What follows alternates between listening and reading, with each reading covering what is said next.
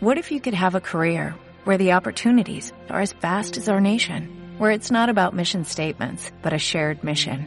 At U.S. Customs and Border Protection, we go beyond to protect more than borders, from ship to shore, air to ground, cities to local communities. CBP agents and officers are keeping people safe. Join U.S. Customs and Border Protection and go beyond for something far greater than yourself. Learn more at cbp.gov/careers. Estamos de regreso en este sonar informativo, señor Urra, no confunda nuestra audiencia, ¿ok? Ya estamos de regreso. Que no estemos listos. es divertido porque quienes nos están escuchando no, no, no, logran oír lo que dice... Afortunadamente. La Urra. Entonces, claro, se pierden de parte de esta conversación. Claro, pero, ustedes pueden deducir qué parte es la racional y qué parte... ¿Cuál no? Claro, ¿cuál, ¿cuál, vale la pena escuchar? Digamos? La de Lalo, por supuesto. Por supuesto. Y, vale la pena escuchar también a Alberto Mayol, ¿no? ¿Dónde estará Alberto Mayol? Sufriendo las inclemencias de la temperatura por allá, a ver, ¿dónde está? ¿Dónde está? A ver, sácanos pica con tranquilidad. Aquí estoy, sufriendo las inclemencias de, del verano en, un, en una isla paradisiaca frente a Nápoles. Cerca de Nápoles. ¿Cómo se llama la isla?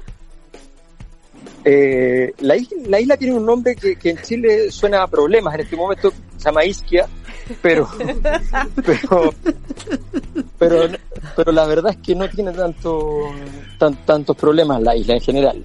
¿Cuál, hay dos islas que son típicas de vacaciones. Una es un poco, un poco más cara que esta que se llama Capri y esta es la, la hermana menor. Esta es la siguiente. ¿Y cuál es el problema de Isquia, eh, la isla, en estos momentos? no, el problema, claro, el problema, como, como siempre, eh, es que se hace con tantos turistas. O sea, básicamente, ah. aquí, el, aquí es muy normal que, que, que, estén estacionados permanentemente los, los yates que circundan el, el mar, el mar, aquí estamos en el mar Tirreno, en realidad no es el Mediterráneo, eh, y el Mediterráneo, que se, se, se, ponen siempre, bueno, es más o menos lógico, se ponen en las islas que no son tan caras tampoco porque tienes que dejar estacionado el barco en alguna parte, entonces no toda la gente que tiene botecitos son multimillonarios, hay mucha gente que tiene botecitos cuando vive en zonas con mar, entonces los tienen que dejar en cierta, eh, también aquí hay millonarios en todo caso, pero, pero bueno, que no viven acá, pero que tienen casa acá.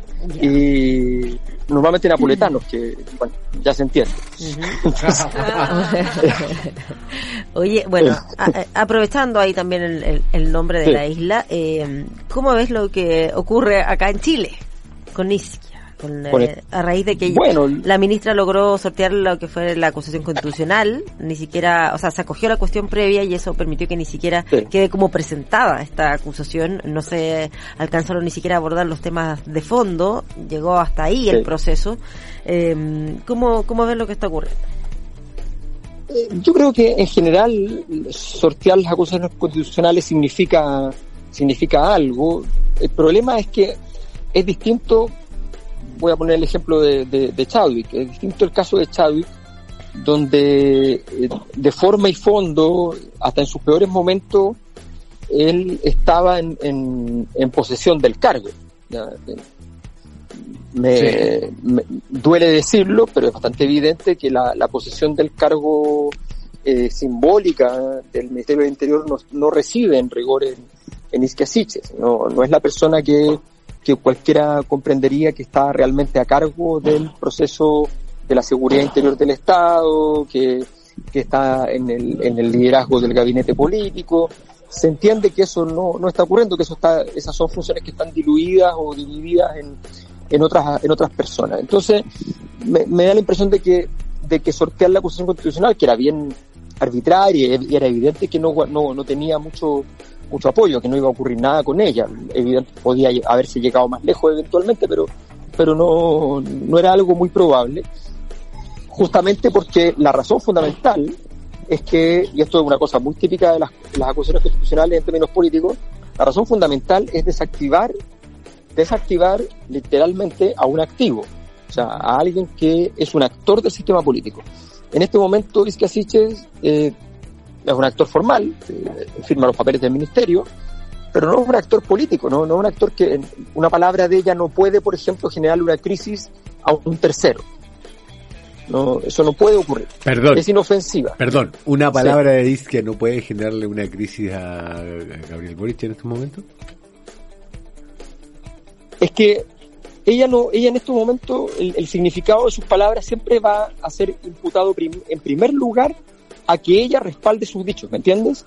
O sea, puede ocurrir que algo que ella diga genere un efecto, pero lo primero que va a ocurrir por todo el sistema político y por la prensa va a ser decirle, bueno, a ver, ¿usted qué es lo que está queriendo decir? Porque en el fondo el, significado de sus palabras ha quedado en entredicho en muchas ocasiones en poco tiempo.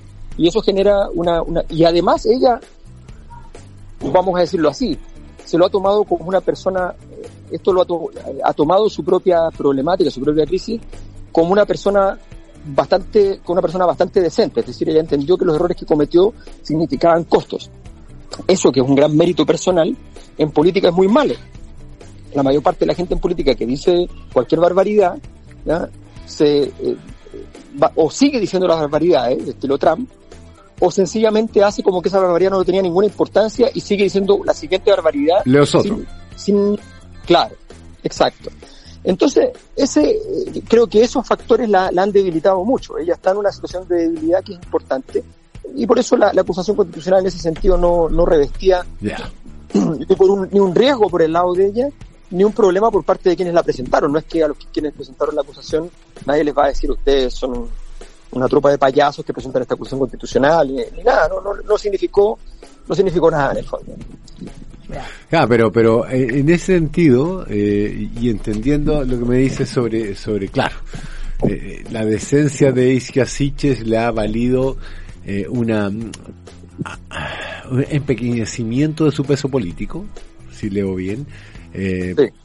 Pero, pero también es cierto que la, la, quienes presentan esta acusación son los patriotas, o sea, con todo el respeto que entre guiones, no me merece el partido, porque se les dijo que no iban rumbo a nada. La UDI que se sube a cualquier micro que le sirva, se quedó abajo y ellos persistieron. O sea, el, el partido patriota que de verdad ha hecho, eh, o sea, republicano, es que republicano y patriota para mí son difíciles de distinguir, eh, que ha hecho, eh, que ha hecho mucho mérito para ser tomado muy poco en serio, digamos, acá ha, vuelto a recaer en lo mismo. Sí, ¿sabes lo que pasa? Es que justamente por, eso el, partido no es que vaya a perder ningún atributo, porque esos atributos no los tiene. A tal punto es así que, que José Antonio Cast, en un acto que eh, tiene algún nivel de, de, elegancia, solo algún nivel de elegancia, pero tiene algún nivel de elegancia, se salió del partido de apenas terminar la elección. haciendo un Era muy poco elegante, pero era menos elegante quedarse, digamos. Claro, era menos elegante quedarse. Entonces se salió porque entendió que su segunda vuelta, el horror de su segunda vuelta, porque fue una campaña de, horror la segunda vuelta, eh, tuvo mucho que ver con el hecho de que al principio, cuando tú eres un candidato muy pequeño, tener gente alrededor y con tener gente alrededor ya es suficientemente importante. Pero cuando ya estás en segunda vuelta y esa gente alrededor es capaz de decir las tonterías que dijeron, de generar el clima que generaron, evidentemente él se dio cuenta que eso no era un camino para, para el futuro, que esa gente lo podía seguir eventualmente. Que Johannes Kaiser no te iba a llevar a la presidencia. Sí, perdona, no te escuché bien. No, es que el, sí, es el equipo de inteligencia patriótica. no, que te, decía que, que, ahí, como siempre, fallaron. Te, decía que Johannes Kaiser no te iba a llevar a la presidencia. Eh, no, no, se, percató de aquello. Eh, eh, evidentemente, evidentemente no. Pero, pero yo creo que efectivamente el, el ahora, la gran pregunta en el fondo, yo creo que la gran pregunta de estas semanas, está fundamentalmente radicada en saber si los hechos que acontecieron con fundamentalmente, fundamentalmente por decirlo así, con Lagos, ¿ya? pero no solo con Lagos, sino que el, conjunto de hechos que estableció que la concertación tuviera un rol en las últimas semanas, la, la gran pregunta es, ¿eso es un canto del cisne? ¿ya? que toda fuerza política importante en la historia tiene el derecho a su, a su canto final, eh, o es un retorno estructural a una posición, a una, a una estructura histórica del pasado, donde en el fondo el, gobierno tiene el riesgo de no poder tener la manilla del proceso político eh, en, los, en, los, próximos meses, eh, porque puede volver esa manilla, independiente de dónde esté el poder político propiamente tal, puede volver esa manilla a, a otros grupos. Mm. No digo a las personas del pasado, ¿ah? digo sencillamente a, a, una posición más parecida a lo que es a lo que era la concertación, que más parecido a lo que es el, el Frente Amplio. Esa es la gran pregunta que a mí me parece como para perspectivar lo que viene, eh, es la gran pregunta del momento, porque en el fondo ese, eh, ese es el gran riesgo para Gabriel Boric, que, el, que, que no, no que la derecha tenga un peso enorme, no, no, no creo eso muy probable.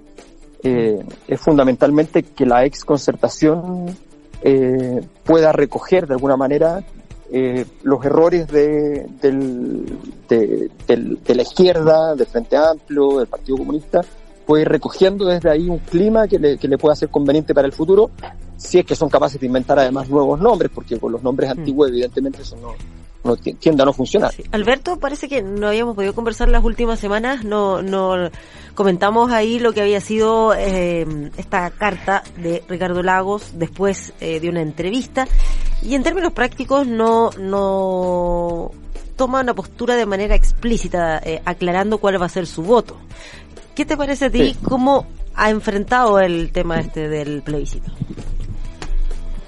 A ver, yo, yo siempre considero que, que hay momentos en los cuales hay jugadas que pueden funcionar, que son inusuales que funcionen. Lo que hizo Ricardo Lagos normalmente no funciona. O sea, mm. que tú digas, habiendo dos opciones, yo elijo una tercera, que es decir, que pase lo que pase, va a seguir el proceso constituyente en marcha. En el fondo quiere decir si gana el apruebo, el proceso constituyente va a seguir porque van a haber reformas constitucionales apenas se pueda en el Congreso.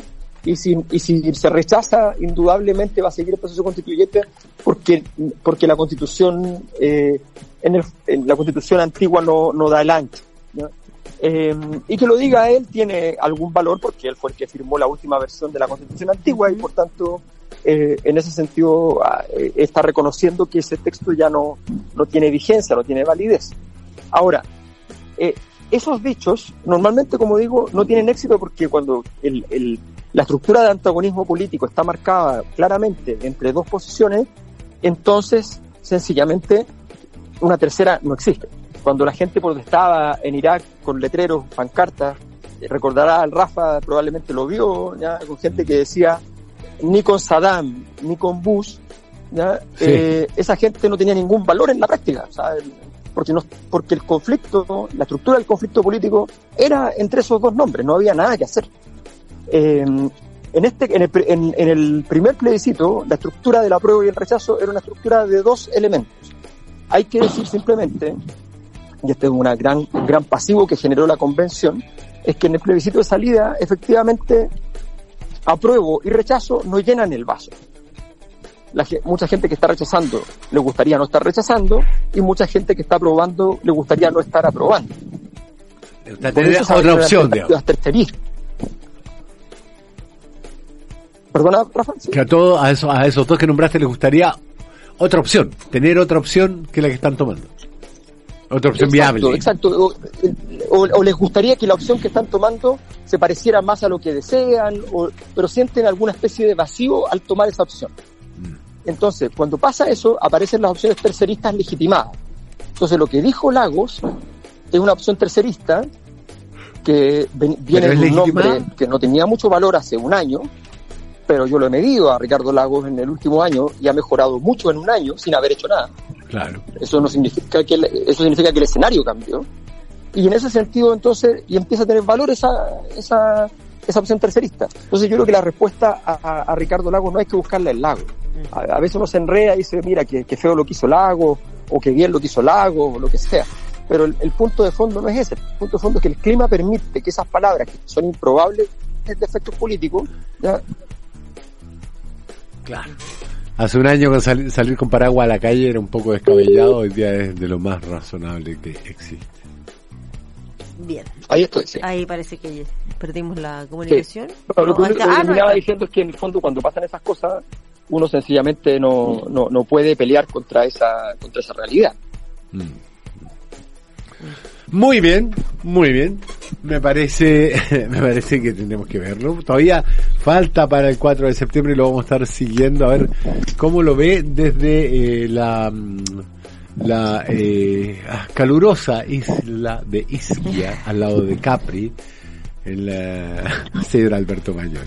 Con, eh, no, ya, me voy, ya me voy luego, así que ah, este fue un viaje más bien. puede un tiempo y contestar. Puede que te vayas, pero nuestra envidia no va a Va a permanecer por un hay, que ser sincero. Concuerdo. la, sinceridad mantiene no, en todo caso les quiero, les quiero decir que la, hay pocas cosas más estresantes que ser turista en Italia hay que decirlo. Es un estrés que estoy dispuesto, sí, estoy dispuesto a encarar, digamos. Exactamente. O sea, no, lo sé que con, con, con, muchos niños y cosas, son ciudades que están hechas como para viajar así como con, con sentido histórico, pero con mm, niños es, más complejo. Bueno, más complejo, sí. Tíralos a la fuente. Sí, se, caen solos, la ciudad no está, se caen solos para todas partes, o sea, olvídate, sí, es tremendo, así que... Tíralos a la fuente del Cavalieri de Cavalcanti de algo por el estilo. Oh, el Cavalieri de Cavalcanti. que círculo del infierno eso. Sí, bueno. de las altas temperaturas por allá. la cara envidia, la cara envidia de Pati Absolutamente. Ya estaba revisando acá la temperatura. A esta hora hay 27 grados. Eso sería todo. Adiós. Adiós. Que estés muy bien. ¿No te encantaría tener 100 dólares extra en tu bolsillo? Haz que un experto bilingüe de TurboTax declare tus impuestos para el 31 de marzo y obtén 100 dólares de vuelta al instante. Porque no importa cuáles hayan sido tus logros del año pasado, TurboTax hace que cuenten. Obtén 100 dólares de vuelta y tus impuestos con 100% de precisión. Solo con Intuit TurboTax. Debes declarar para el 31 de marzo. Crédito solo aplicable al costo de la presentación federal con TurboTax Full Service. Oferta sujeta a cambios o cancelación en cualquier momento.